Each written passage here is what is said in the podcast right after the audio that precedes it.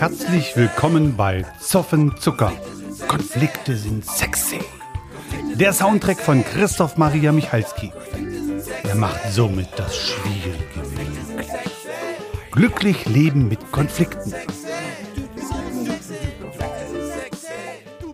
Herzlich willkommen zu einem Spezial aus gegebenem Anlass. Und der Anlass ist für mich die tagesaktuelle Situation mit den Demonstrationen gegen Rechtsextreme. Mein Statement vorweg, ich finde das demokratiegefährdend und mit aller legitimen Macht einzudämmen. Für mich ist das aber nur ein Nebenschauplatz. Das ist wie bei einer Erkältung. Da helfen Solidaritätsbekundungen überhaupt nicht. Die beenden ja nicht den Schnupfen. Das macht Hühnersuppe, glaube ich, besser. Es ist ein wichtiger Bestandteil, zugegebenerweise. Es liegt an den kleinen Taten im Alltag. Und da kommen so Begriffe mir in den Sinnen wie Zivilcourage, Rückgrat haben. Das geht los bei verächtlichen Äußerungen im bekannten Freundeskreis, im Vereinsleben, bei gemütlichen Veranstaltungen auch. Wenn da Extremmeinungen gerade mit Alkohol auftauchen, dem Einhalt zu gebieten. Was mir dabei Sorgen bereitet, ist die Debattenkultur. Wir verteidigen das edle Gute der Demokratie teilweise mit Fäkalsprache. Da möchte ich jetzt zitieren aus meinem Artikel bei Focus, den ich auch in den Show Notes verlinke. Da gibt es so ein paar Techniken, einige nenne ich jetzt mal, zum Beispiel die Interviewtechnik in Talkshows, wo vermeintliche Fragen Statements sind, die von einem Experten nur abgenickt werden sollen.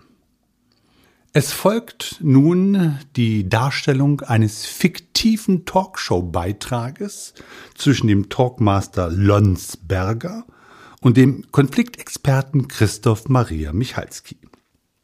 Herr Lonsberger sagt, ich begrüße Sie zu meinem Talk mit dem Experten Christoph Maria Michalski über Konflikte. Politiker gehen die Argumente aus und sie mauscheln im Hintergrund. Ist das eine Verarmung unserer Diskussionskultur, wenn man bedenkt, dass viele Gesetze zurückgenommen werden müssen? Michalski.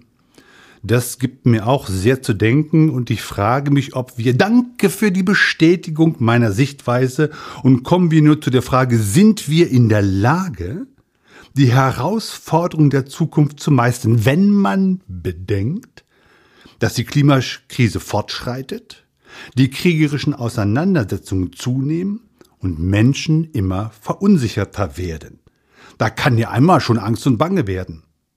Michalski, Menschen haben drei Grundbedürfnisse, die, ja, das habe ich gleich vermutet, dass sie auch dieser Meinung sind. Schwere Zeiten kommen auf uns zu und wir müssen den Gürtel enger schnallen. Sehen Sie doch einen Funken Hoffnung in der düsteren Zeit, wo die Politiker nicht mehr die Interessen des Volkes vertreten? Ich bin im Grunde meines Herzens optimistisch. Das sei Ihnen von Herzen gegönnt, da Sie ja nur theoretisch über diese Szenarien sprechen können. Es war wieder sehr interessant, die Meinung eines Fachmannes und Experten dazu zu hören, und ich bedanke mich für Ihr Kommen. Rein fiktiv dieses Beispiel, aber für mich überspitzt dargestellt der Grund, warum ich keine Talkshows mehr mir anschaue. Es gibt eine Argumentationspyramide. Ganz oben steht die Widerlegung des zentralen Punktes. Also wenn Sie die Schwachstelle einer Argumentationskette treffen und sie damit zum Zerbröseln bringen, dann ist das die Königsdisziplin der Argumentationstechnik. Darunter kommen dann unterschiedliche Sachen und ganz zu unterst sind Beleidigungen und knapp darüber sind ad hominem auf den Menschen gehende Argumentationen. Und da ist zum Beispiel eins Ricarda Lang. Die wird ja wegen ihrer Körperlichkeit sehr oft angegangen. Da sind Witze und Karikaturen im Umlauf, die echt Stammtischniveau haben oder drunter sind. Das Vorgehen ist die Diskreditierung eines Menschen aufgrund persönlicher Eigenarten, Körpermerkmalen, Auffälligkeiten oder Ähnlichem. Und damit wird dann die Fachkompetenz oder eine fundierte Meinung zu einem ganz bestimmten Thema abgesprochen.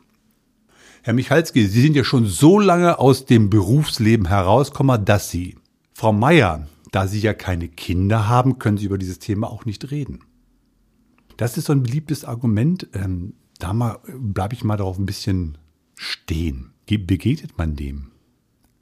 Eine Möglichkeit wäre, zu antworten, das finde ich jetzt sehr interessanten Gedanken, dass Sie Fachmann für die Erziehung Ihrer Kinder sind. Das spreche ich Ihnen nicht ab. Dass Sie aber aus der Tatsache, dass Sie Ihre Kinder erzogen haben, über allgemeine Erziehungsfragen auch Bescheid wissen. Also ehrlich gesagt, da habe ich meine Zweifel dran. Also ich kann, habe einen Führerschein, ich kann Auto fahren. Das heißt aber nicht, dass ich ein Formel-1-Rennen ähm, kommentieren könnte, fachlich, sachlich, weil das ist eine ganz andere Kategorie. Aber ich habe ja einen Führerschein, ich kann ja Auto fahren.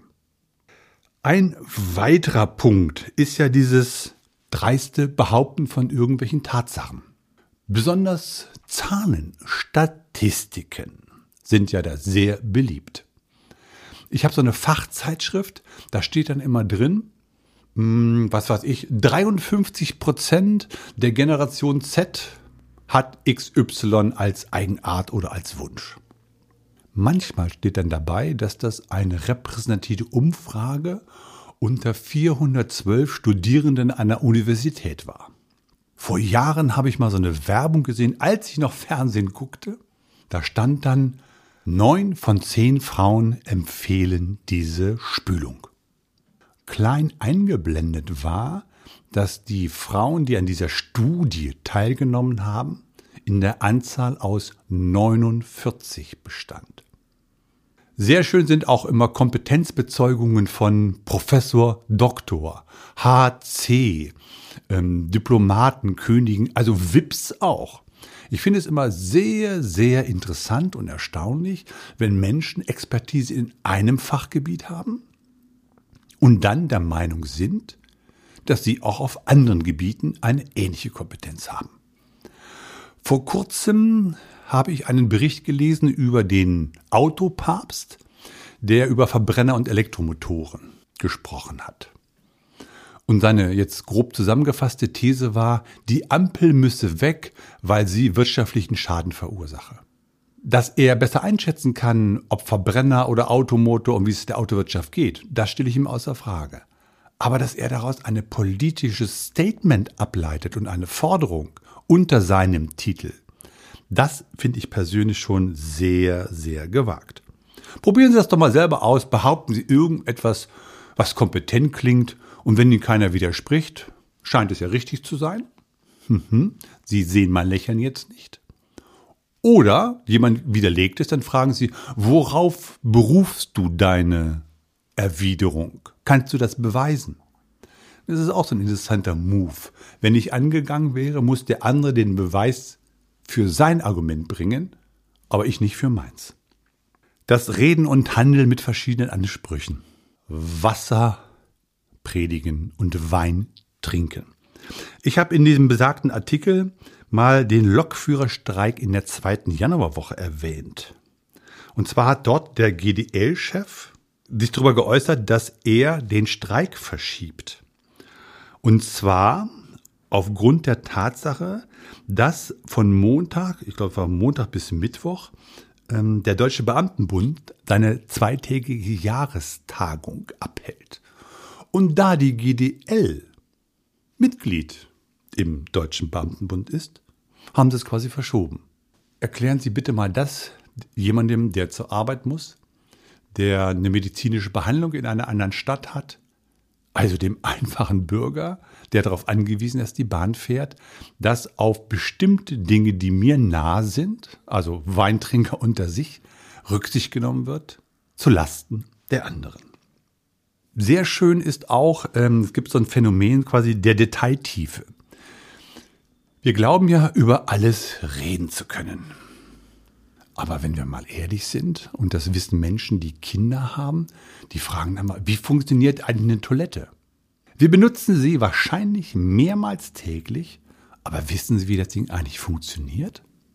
Wir haben also eine Meinung, aber ob die fundiert ist und ob die auch rhetorischen, argumentatorischen Fragen, Gegenfragen standhält, das sei doch mal hingestellt. Also Wissen kann in Diskussionen, finde ich persönlich ja, schon mal helfen.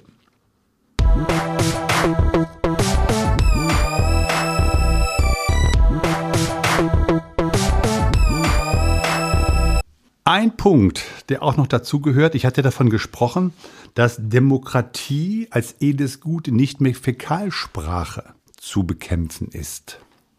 Also diese unterste oder die unteren Stufen der Argumentationspyramide zu nutzen, um Menschen zu diffamieren, die ihr legitimes Recht in einer Demokratie wahrnehmen, ist nun auch nicht unbedingt das Gelbe vom Ei. Deshalb ähm, bestimmte Euphemismen würde ich dann schon, also ähm, Wörter benutzen in seiner Exaktheit. Hier sei als Beispiel erwähnt, das sind ja keine, für mich jedenfalls, keine Demonstrationen gegen rechts. Denn wenn ich sage eine Demonstration gegen rechts, ich meine aber rechtsextrem, rechtsradikal, dann mit dem Pappschild ja, gegen rechts diffamiere ich ja dann und werfe alle in einen Topf, die eine von der Mitte rechts sind, diffamiere ich damit. Man traut sich ja dann gar nicht mehr zu sagen, dass man konservativ rechts oder linksliberal ist, weil man dann automatisch in diesen Topf geworfen wird.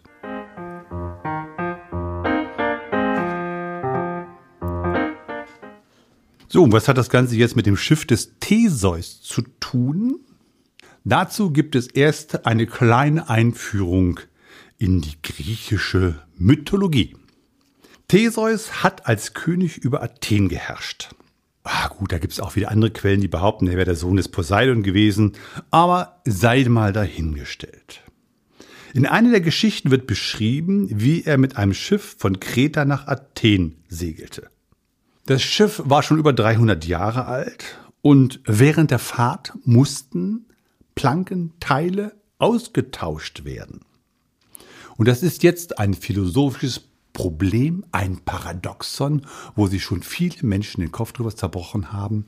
Bei der Ankunft ist es nach diesen vielen Reparaturen noch das Schiff des Theseus, denn es könnte ja theoretisch sein, dass keines der Originalteile mehr an Bord ist. Also ist er mit dem Schiff des Theseus abgefahren, dann wurde es permanent repariert und ist es dann noch hinterher das Schiff des Theseus, wenn er damit ankommt. Diese philosophische Frage möchte ich jetzt nicht diskutieren, das können andere viel besser als ich. Aber ich nehme mal dieses Bild, das Schiff des Theseus auf, und zwar mit der Analogie, wir sind auf einer Demokratiereise über das Meer der Zeiten. Wir sitzen alle in einem Boot. Das heißt, während der Überfahrt in der Demokratia, wenn wir das Schiff mal so nennen wollen, müssen wir auch dauernd Reparaturen vornehmen, Veränderungen, teilweise Umbauten zu machen. Aber für mich ist dann die Frage philosophisch gesehen geklärt, es bleibt immer das Schiff der Demokratie.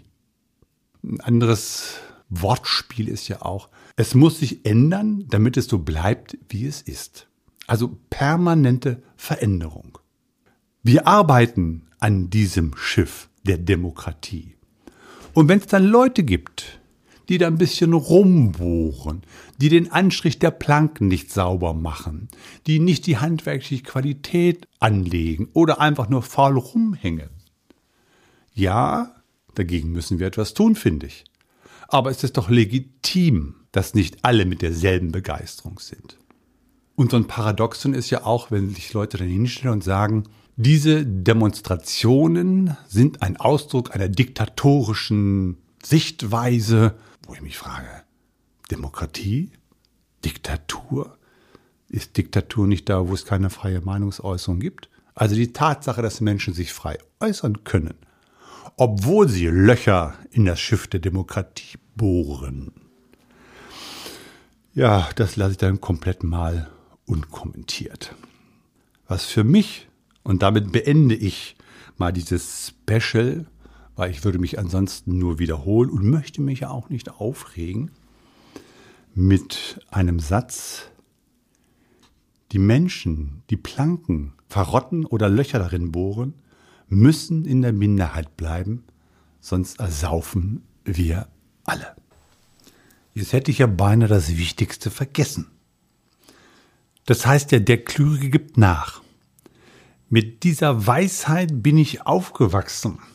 Was ich aber erst vor kurzem entdeckt habe, ist die Tatsache, dass dieses Zitat von Marie von Ebner-Eschenbach nicht vollständig ist. Das heißt nämlich, der Klüge gibt nach, eine traurige Wahrheit, denn sie begründet die Weltherrschaft der Dummheit. Das ist Maxime meines Handelns. Wenn Sie Fragen haben, Themen, die Sie schon lange quälen oder mit Ihrer Stimme eine Soundsnack-Folge bereichern möchten, melden Sie sich gerne bei mir.